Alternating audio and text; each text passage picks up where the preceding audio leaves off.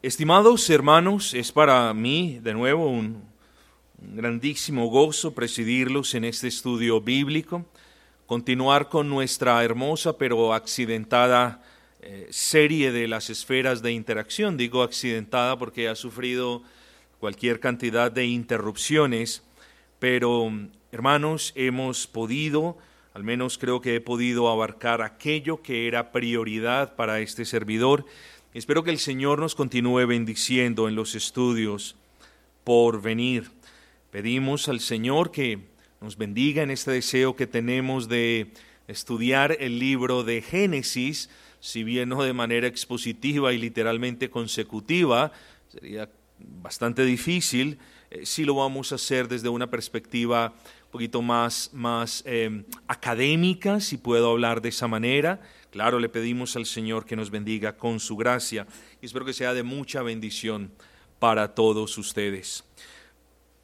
Vamos en la noche de hoy a la palabra de nuestro buen y gran Señor y para ello les pido que abran sus Biblias en el Antiguo Testamento, Éxodo, libro de Éxodo, capítulo número 20, Éxodo capítulo número 20. Y vamos a leer el versículo 9, Éxodo 29, dice la palabra del Señor. Seis días trabajarás y harás toda tu obra, mas el séptimo día es reposo para Jehová tu Dios. No hagas en él obra alguna. Y continúa Moisés siendo inspirado por Dios a darnos detalles particulares de este cuarto mandamiento, de ese mandamiento hermoso, del mandamiento más largo de toda la ley moral del Señor, del mandamiento más atropellado, no por el mundo, hermanos, qué triste, sino particularmente por aquellos que profesan la palabra de Dios. No obstante, estimados hermanos, el estudio en esta noche no va a girar en torno al día del Señor, al cuarto mandamiento. Pero quise comenzar precisamente leyendo el cuarto mandamiento, porque el cuarto mandamiento hace una alusión directa al tema que vamos a tratar hoy de las esferas de interacción, como oraba una hermana, en esos ámbitos con los que interactuamos. Hemos hablado de, de la iglesia, hemos hablado del hogar, hemos hablado de esa relación personal con Dios, de eso hablamos en primer lugar, Ahorita estamos hablando o comenzamos hoy a hablar de esa esfera secular y sí que podríamos hablar de estas cuestiones. No obstante, hermanos, vamos a tratar de resumir un poco estos puntos y voy a presentarles en esta noche, Dios mediante, eh, un estudio que podría para algunos ser un estudio de tópico o un estudio temático, lo cual no solemos hacer en esta iglesia, no porque sea malo o prohibido, sino porque no ha sido nuestro estilo. Tenemos la firme convicción de que el Señor nos llama a proclamar el Evangelio, y eso hacemos gracias al Señor, y también a, exponer de manera consecutiva cuando así lo hacemos o cuando no lo hacemos de manera consecutiva, si lo hacemos de manera expositiva con un grado elevado de aplicación. Así que hermanos, hoy vamos a comenzar a hablar de la esfera secular y el título que tenemos para el sermón, para el mensaje, la enseñanza en esta noche es el trabajo y el trabajador. El trabajo y el trabajador. ¿Por qué creen ustedes que escogí este mandamiento para hablar de un tema como este? Sencillo, porque el cuarto mandamiento nos habla del día de reposo, nos habla del día del Señor. No obstante, allí hay una orden, y la orden es seis días tienen que trabajar. Seis días tienen que trabajar. Hombre, en la actualidad, la mayoría de personas aquí en Colombia y en otros países también trabajan seis días. Muchos solamente trabajan cinco. El punto de la orden es que hay una orden de imitar lo que hizo Dios, es decir, de trabajar, de emplear seis días de la semana en algo que nosotros conocemos como trabajo. De la misma manera en que el Señor empleó seis días para, para hacer todo lo que conocemos, lo que pueden ver nuestros ojos y aún lo que no pueden ver nuestros ojos, así también somos llamados a imitarle, no solamente guardando el séptimo día, para nosotros es el primer día de la semana, sino también debemos imitarlo trabajando. ¿Qué es el trabajo entonces? Bueno, tenemos que definir el trabajo de una manera sencilla. El trabajo es el empleo, el uso de fuerzas para mover algo. De, una manera sencilla lo estamos definiendo. Entonces, si hay algo que nosotros necesitamos hacer, note usted que el trabajo es el empleo o el uso de la fuerza que yo tenga en los brazos o que usted tenga para, para mover algo, para vencer una resistencia. El punto de esta definición, un poquito técnica, pero a la vez espero sencilla, es que el trabajo es eso. El trabajo es trabajo. El trabajo fue diseñado por Dios para que nos costara, de alguna manera para que nos cansara, de alguna manera para que nosotros dependamos de Él, tomando las fuerzas que necesitamos. Estoy convencido de que el Señor diseñó o ordenó el trabajo, y así lo diseñó, para que nosotros también apartásemos un día a la semana para no hacer estas cuestiones y para dedicarnos a sus asuntos, para traer reposo a nuestros cuerpos, pero sobre todo a nuestras almas. Entonces, estimados hermanos, lo primero que yo quiero que ustedes vean cuando hablamos de el trabajo y el trabajador es que cuando nosotros usamos la palabra trabajo estamos hablando de una orden específica de la creación. El trabajo es una orden específica de la creación. Génesis 2.15, para los que están anotando, dice, tomó pues Jehová Dios al hombre y lo puso en el huerto de Edén para que lo labrara y lo guardase. Aquí el Señor le está diciendo a Adán, antes de crear a Eva, oye, tienes que trabajar, debes trabajar. ¿En qué? Debes trabajar, ¿cierto? Labrando el huerto, ganándote con el sudor de la frente. Bueno, muchos argumentan que antes del pecado no había sudor ni cansancio, es un punto loable, pero debes trabajar para no entrar en esas aguas, esas aguas las vamos a tocar cuando estudiemos Génesis, debes trabajar porque allí viene el sustento, ¿cierto? Y debía guardarlo. El Señor le estaba asignando un trabajo a Adán.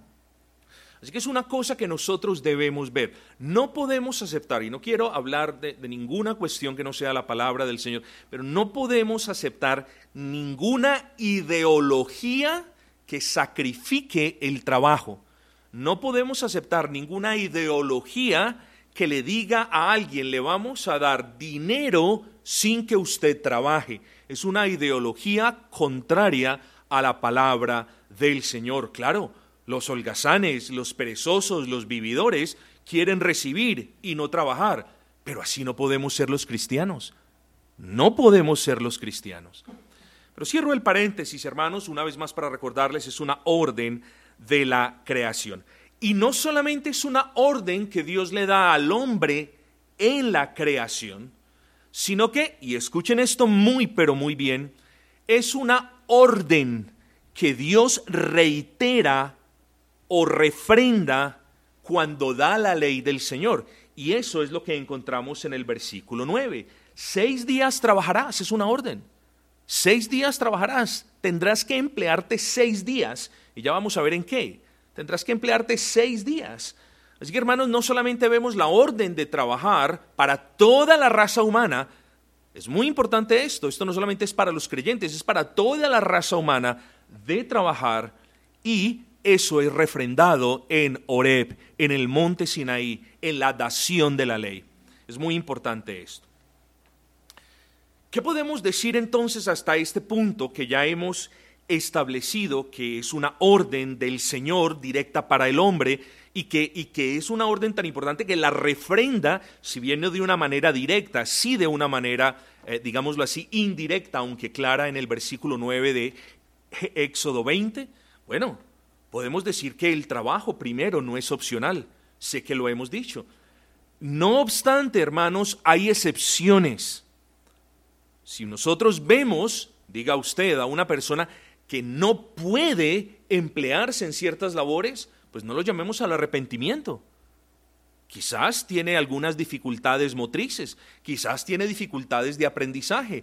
Hay algunas excepciones, hermanos, y nosotros no podemos cortar con la espada toda la cabeza o todas las cuestiones eh, sin discernimiento. Entonces, hay excepciones, hay personas que no pueden trabajar.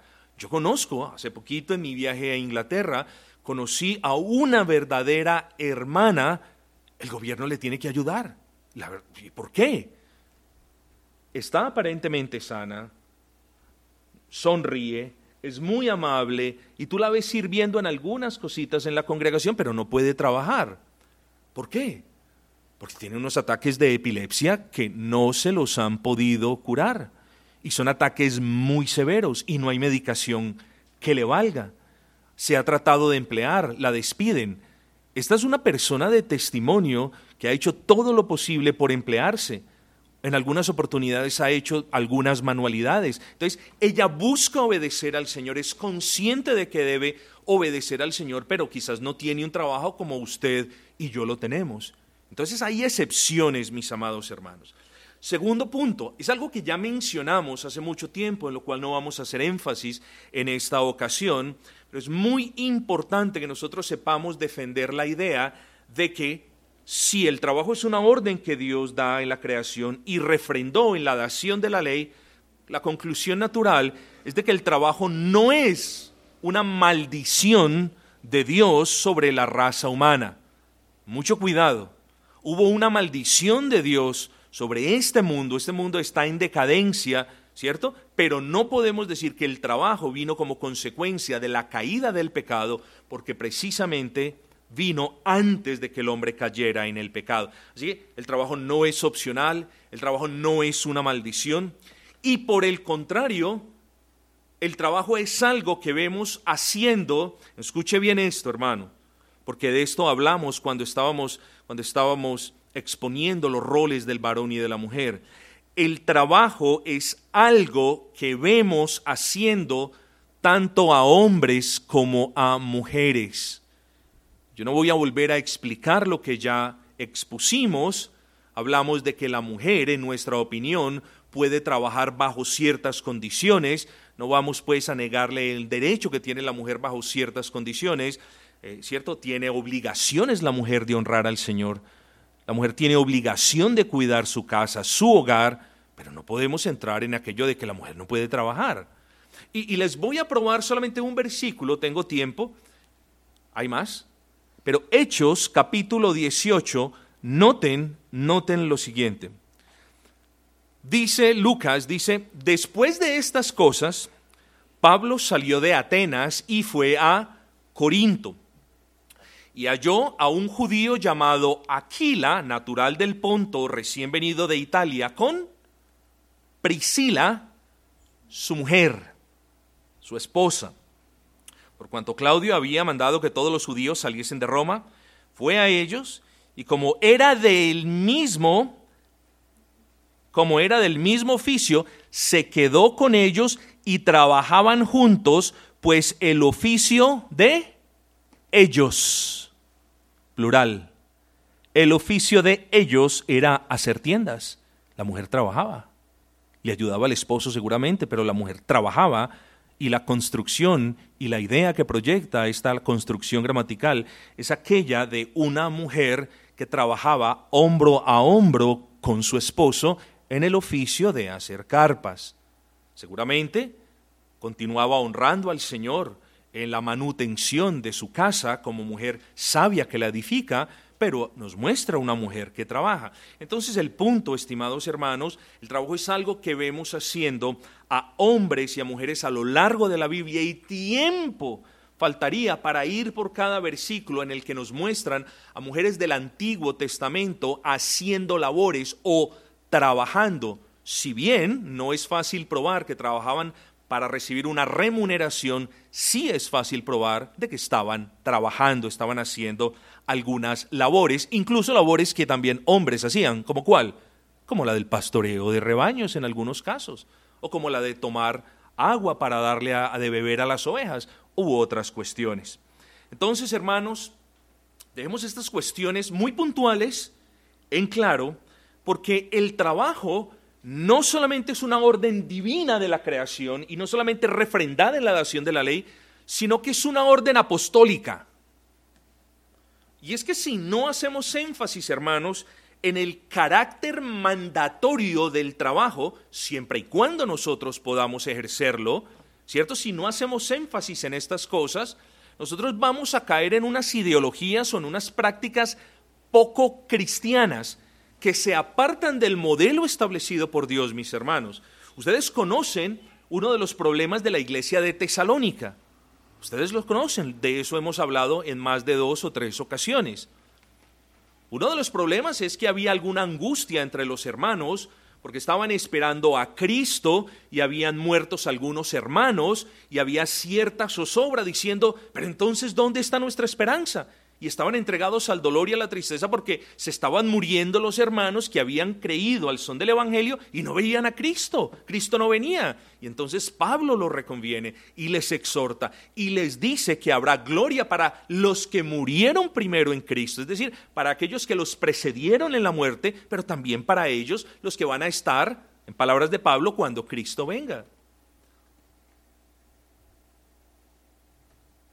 Pero hermanos, había otro problema. Habían hermanos en Cristo que estaban de holgazanes, de perezosos, que estaban abusando de la generosidad de otros hermanos un poco más acomodados. Y entonces tenemos el segundo problema, que era cuál? Que algunos cristianos, aquí en la iglesia de Tesalónica, no estaban trabajando.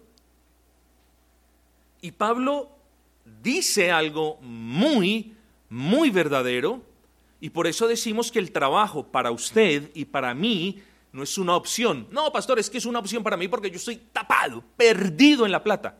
No, es una orden también para ti.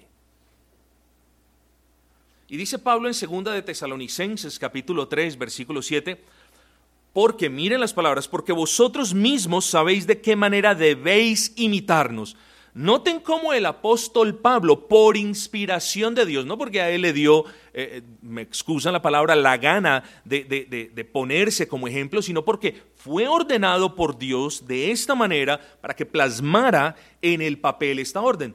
Vosotros sabéis de qué manera debéis imitarnos. Pablo era un referente para la iglesia. Entonces la pregunta es, ¿y cómo nosotros debemos, cómo ellos debían imitar a Pablo y cómo nosotros también debemos imitarnos?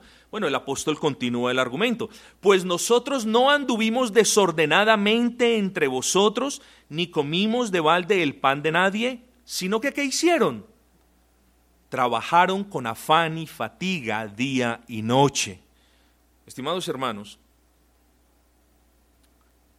siempre les he dicho que nosotros debemos obedecer, pero obedecer de manera inteligente. Es decir, no crea que porque usted mueve 500 ladrillos de aquí para allá para la gloria del Señor, tiene más méritos como el que los mueve esforzándose menos con una carreta.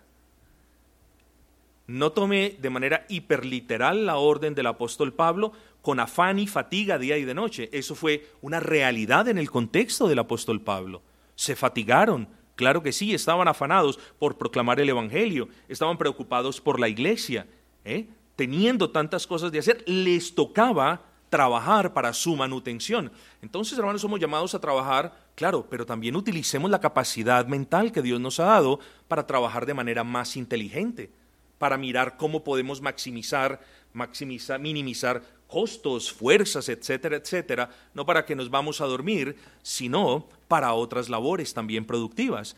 Entonces dice el apóstol, miren cómo nosotros, miren lo que hemos hecho, miren cómo trabajamos ¿eh? sin agraviar a ninguno de ustedes. Y luego dice, no porque no tuviésemos derecho, sino por daros nosotros mismos un ejemplo de nuevo para que nos imitéis. Versículo 10. Aquí viene el punto de la orden apostólica, porque también cuando estábamos con vosotros os ordenábamos esto. Si alguno no quiere trabajar, no coma. Entonces, hermanos, miren que el trabajo no es, no, yo trabajo por qué? no, por la necesidad que tengo, pero si no, yo no trabajaba. No, hermanos, el trabajo es parte esencial de la vida cristiana y nosotros somos llamados a honrar al Señor en todo lo que hagamos. Así que es una orden divina, refrendada, y es una orden recordada en el Nuevo Testamento, como lo acabamos de ver. Ahora bien, hermano, es mucho lo que nosotros podemos hablar del trabajo, pero me propongo en esta noche solamente hablar del trabajador y del trabajo de manera sucinta, y ya sienten quizás un poquito el tono de voz apresurado, porque la próxima semana, digo, la próxima vez que tengamos el estudio, quiero hablar del empleador. Hoy estamos enfocándonos en el trabajo que hace el empleado y la otra semana o la próxima vez nos vamos a enfocar en el trabajo que para el que el empleador contrata al empleado. Vamos a hablar de estas cuestiones también. Así que nos preguntamos, ya tenemos todos esto en claro. Dios nos ordena trabajar. Sabemos eso, no lo vamos a repetir, ya lo tenemos claro. Pero pastor, ¿trabajar en qué? Bueno, yo qué voy a saber. Si usted, si usted quiere trabajar eh, eh, barriendo o si usted tiene calificaciones para trabajar en otras cuestiones, bueno, hágalo. Solamente que lo que usted decida hacer, en lo que usted decida trabajar, debe seguir este principio. Debe ser algo digno de un cristiano. El trabajo para los cristianos, bueno, para todos, principalmente para nosotros, debe ser algo digno. Yo le voy a explicar en esta noche, le voy a simplificar esa palabra digna, porque hay veces hay palabras tan sencillas que no comprendemos muy bien, que es algo digno, es algo decente, es algo decoroso. Cuando hablamos de, que somos llamados a, tener o a trabajar en algo digno, no es, bueno, yo soy digno de un salario de dos millones de pesos, no es eso. Cuando hablamos de, de un trabajo digno, hablamos de un trabajo decente, decoroso y moralmente hablando debe ser limpio. Ojo con esto. Hermano, ¿usted en qué trabaja? Miren, hermanos, voy a abrir un paréntesis. Creo que, y no es el estilo de quienes de quienes predicamos, hermanos, traer em, anécdotas, no que sean malas, pero no soy muy amigo de, de esas anécdotas. Pero aquí hay un querido hermano que ustedes conocen, que ustedes aman, que trabajaba en un bar. Y en un bar donde se veían toda suerte de porquerías. Y en un bar donde, donde se veía toda suerte de pecado drogas y, prostitución y cualquier suerte de cosas. Y este hermano un día no pudo más. Y, y, el Señor le dio la convicción de que ese no era un trabajo digno de un creyente. Puede ser digno para el mundo, pero ciertamente, ciertamente no es digno de un creyente participar en el pecado de los demás. Yo no, con este hermano no nunca lo aconsejé y ahí es donde tú ves cómo el Espíritu Santo obra de una manera poderosa en quienes en verdad quieren agradarle. Y este hermano dijo, no más. Y se salió del trabajo y comenzó a gastar sus ahorros. Y fueron pasando las semanas y no conseguía trabajo. Un hermano al que todos conocemos y al que amamos. Y fueron pasando las semanas y no conseguía trabajo. Y un día me dijo, pastor, me quedé sin ahorros, me los gasté. Han pasado dos meses, no tengo más. Y el hermano, me perdonan lo, largo de la, de la, anécdota, y el hermano me dice, pastor, no, no, tengo que emplearme. Y yo dije, hermano, yo no puedo decir eh, si, si yo no tengo el, el, Dios no me ha dado a mí el permiso para, para concederte de que trabajes en el día del Señor, solamente haz lo que tengas que hacer, porque tienes también un deber de honrar al Señor, pero tienes un deber de mantener a tu familia.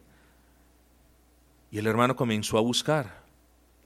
Y dijo, pastor, me dieron un trabajo, pero me toca trabajar el domingo. Y le repetí, hermano, ora y haz lo que tengas que hacer. Y hermanos, Dios escuchó la oración de este hermano. Y le dio otro trabajo a este hermano. Un trabajo en el que no trabaja los días del Señor. Un trabajo digno un trabajo útil para la sociedad. Entonces, que no se nos olvide que aquello que llamamos trabajo no es emplearnos en cualquier cosa, generalmente hablando, sino en aquellas cuestiones que son decentes, decorosas. Hermano, ¿usted en qué trabaja? Yo soy portero de un prostíbulo. Hermano, hermano, pero pastores, es un trabajo, no estoy matando ni robando. Ah, no, pero está sirviendo de alguna manera con las cuestiones del pecado. Entonces, todo lo que nosotros hacemos debe, hacer, debe ser decente, decoroso y moralmente hablando debe ser limpio. Por eso decimos, hermanos, que el trabajo en el que nosotros nos empleemos nunca, escuche bien, nunca puede contradecir el principio de Filipenses 4.8. Siempre debe ir en línea con el principio de Filipenses 4.8. ¿Qué dice este principio?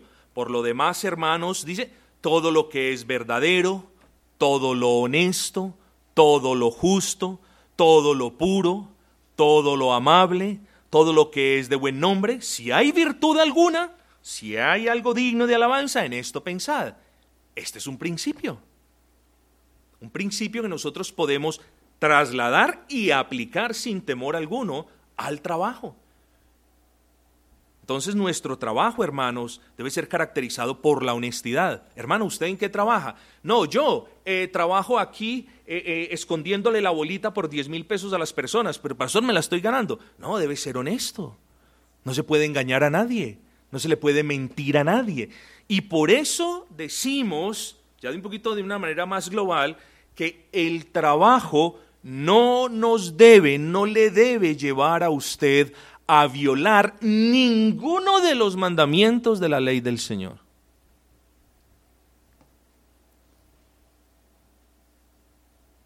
Hermano, ¿usted en qué trabaja? Yo trabajo cuidando, trabajo haciendo estatuas de ídolos. Eso es algo que usted se debe debatir si es moralmente correcto o no. Alguien podría decir, no importa, haga esto siempre piense en que su trabajo no puede ponerlo en, en violación de ninguno de los mandamientos de la ley del Señor, o no se puede prestar, los antiguos puritanos decían que su trabajo no puede prestarse para que otros violen la ley del Señor. Es un principio muy útil. Entonces, que no se nos olvide eso. Hermanos, ¿cómo debe ser el trabajo? ¿Cuánto debemos trabajar? Aquí también hay otro principio muy útil, hermanos, en la palabra del Señor, aunque creo que me va a tocar saltármelo por cuestiones de tiempo, pero el trabajo, hermanos, no debe convertirse en el centro de su vida. Ojo, ojo con esto que le estoy diciendo. Y aquí encontramos entonces, hermano, esa útil frase, que no sé de dónde vino, estoy seguro de que vino de alguien que leyó la Biblia eh, y quiso decir algo sabio, usted debe trabajar para vivir y no vivir para trabajar. En otras palabras, no permita que su trabajo se convierta en el centro de su vida. No haga de su trabajo un ídolo. Trabaje como ya lo dijimos ahora. Trabaje imitando a Pablo. Trabaje fuerte. Trabaje honrando. Ahorita vamos a ver otras cuestiones también muy útiles e importantes, pero no permita que el trabajo sea un Dios. No permita que el trabajo se interponga entre usted y su creador. No permita que el trabajo lo drene de fuerzas que usted ya no quiera servir al Señor. Cuando, y esto es algo útil, cuando usted llega de su trabajo y lo único que quiere es una cama, mientras la iglesia lo está llamando a que se reúna, hay un problema y usted lo tiene que revisar.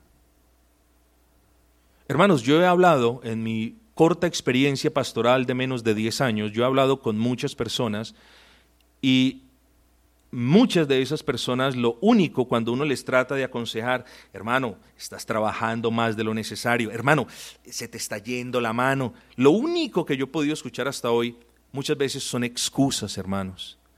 Excusas que tienen la apariencia de verdad. Excusas como, pero es que tengo que sostener mi familia. Oh, sí, claro que todos lo tenemos que hacer. Pero escúcheme esto. Dios no diseñó el trabajo para alejarlo de Él. ¿Sí entendió eso? Dios no diseñó el trabajo para alejarlo de Él.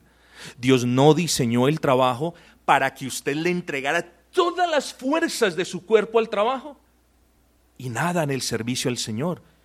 ahí encontramos cómo algo legítimo como es el trabajo se convierte en algo que ya deshonra al Señor. Así que tenemos que tener el cuidado con el tiempo que empleamos para trabajar.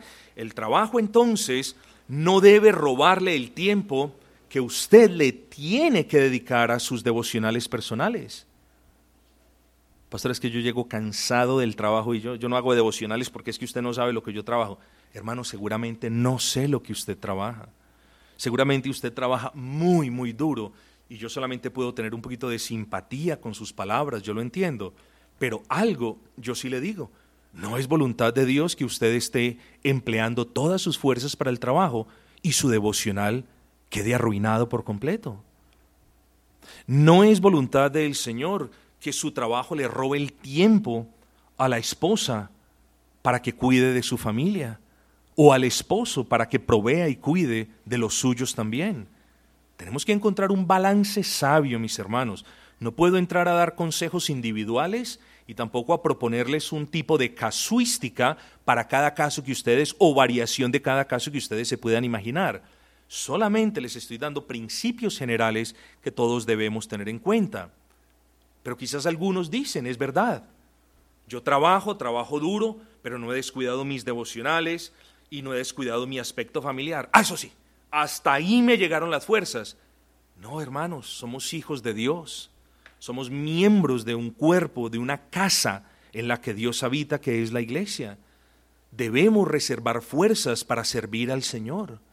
Así que el trabajo no nos puede robar ni el ánimo ni las fuerzas, no solamente para cuidar de nuestra alma, para el cuidar de, nuestras almas, de las almas de nuestra familia, sino también para ganar almas para Cristo en el contexto de la iglesia.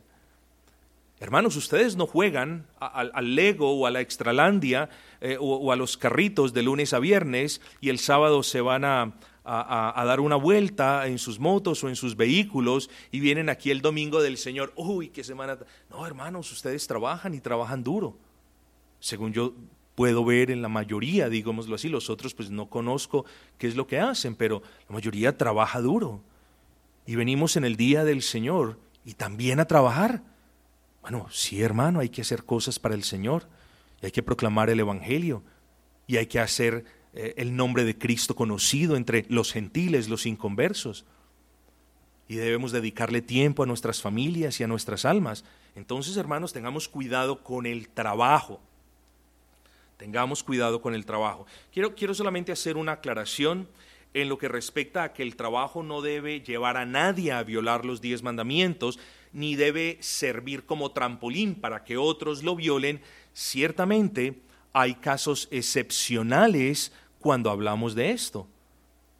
Los trabajadores de seguridad, los soldados, los médicos, los policías, los bomberos.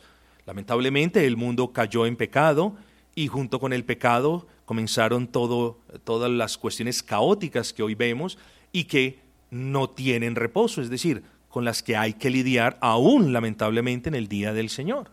Entonces, queridos hermanos, hay excepciones, solamente para hacer esa aclaración.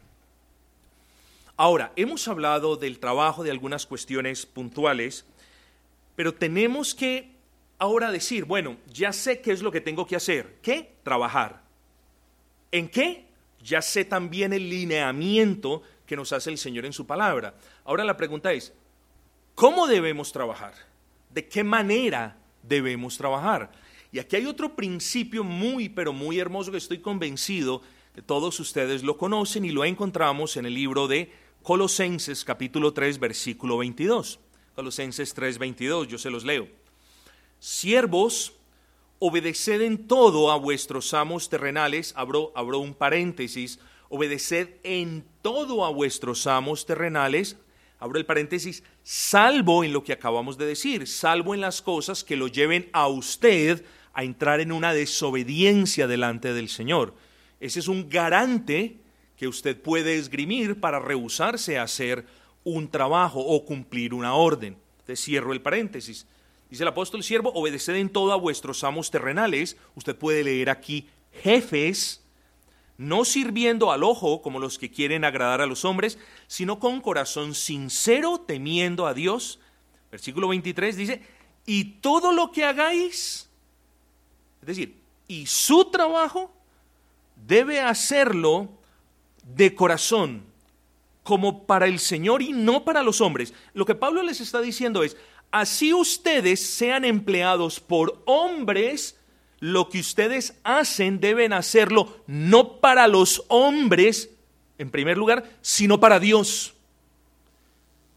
Y, en el negocio en el que estamos de construir una cosmovisión cristiana y de adherir aún a estas cuestiones prácticas como el trabajo al señorío de Cristo, tenemos que mirar eso el Señor nos ha dado amos terrenales, ya no en el contexto en el que el apóstol Pablo escribía de, un amo y una persona esclava, ya no en ese contexto, sino en el contexto de los amos terrenales o léase de los jefes. No nos gusta llamarlos amos terrenales y no hay necesidad de hacer tal cosa, pero sí los podemos llamar jefes. Bueno, la orden apostólica es que les obedezcamos en todo a nuestros jefes. Una actitud obediente a nuestro jefe es una actitud que complace a Dios, no servil. Ay, jefecito, ¿qué quiere que le traiga? El cafecito. Jefecito, ¿quién quiere botar la basura? Nadie lo sabe, yo le boto la basura. No una actitud servil, sino una actitud comedida, no rehusándonos a hacer aquello por lo que nos pagan. Sigamos todo lo que hagáis, hacedlo de corazón como para el Señor y no para los hombres, sabiendo que del Señor recibiréis la recompensa de la herencia, porque a Cristo el Señor servís. Ustedes saben lo que dice el apóstol aquí, hermanos.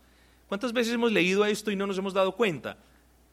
El apóstol nos dice es que trabajando para nuestros amos terrenales o trabajando para su jefe, es verdad, usted lo está sirviendo, pero últimamente usted está sirviendo a Cristo.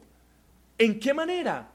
glorificando el nombre de Cristo en su testimonio. Así que mientras usted trabaja para su jefe, usted también está glorificando el nombre de Cristo delante de su jefe. Por eso dice el apóstol, a Cristo servís.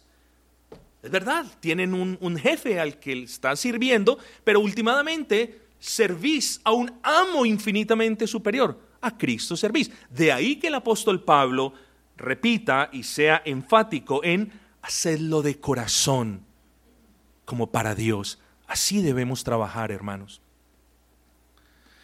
Así que al respecto de cómo debe ser nuestra actitud en el trabajo, hermanos, yo nunca he sido jefe. Pues el Señor me llamó a pastorear esta iglesia y cuánto le duele a mi corazón y cuánto daño es para mi alma ver a algunos hermanos sirviendo al Señor de mala voluntad o porque les toca. Hermano, es triste. Es como si el Señor fuera deudor de ellos y no al revés, y no ellos del Señor. El trabajo se debe hacer con buena voluntad y de buenos ánimos. Mire lo que dice el apóstol. Y todo lo que hagáis, es decir, todas las cosas buenas, dignas, nobles, honestas, hacedlo de corazón, hacedlo con una buena actitud, no a regañadientes. Segundo, en el trabajo usted debe buscar, no que su jefe lo vea trabajando. Hermanos, nos gusta que nos vean haciendo algo. Pero no debemos buscar eso. Debemos mortificar la carne para buscar la gloria de Dios y el beneplácito de Dios. Y por eso el apóstol dice, y todo lo que hagáis, hacedlo de corazón como para el Señor y no para los hombres. Nosotros debemos, hermanos, hacer estas cosas. Finalmente, hermanos, el tiempo se me acabó. Tenga cuidado en su trabajo. Y con esto ya termino.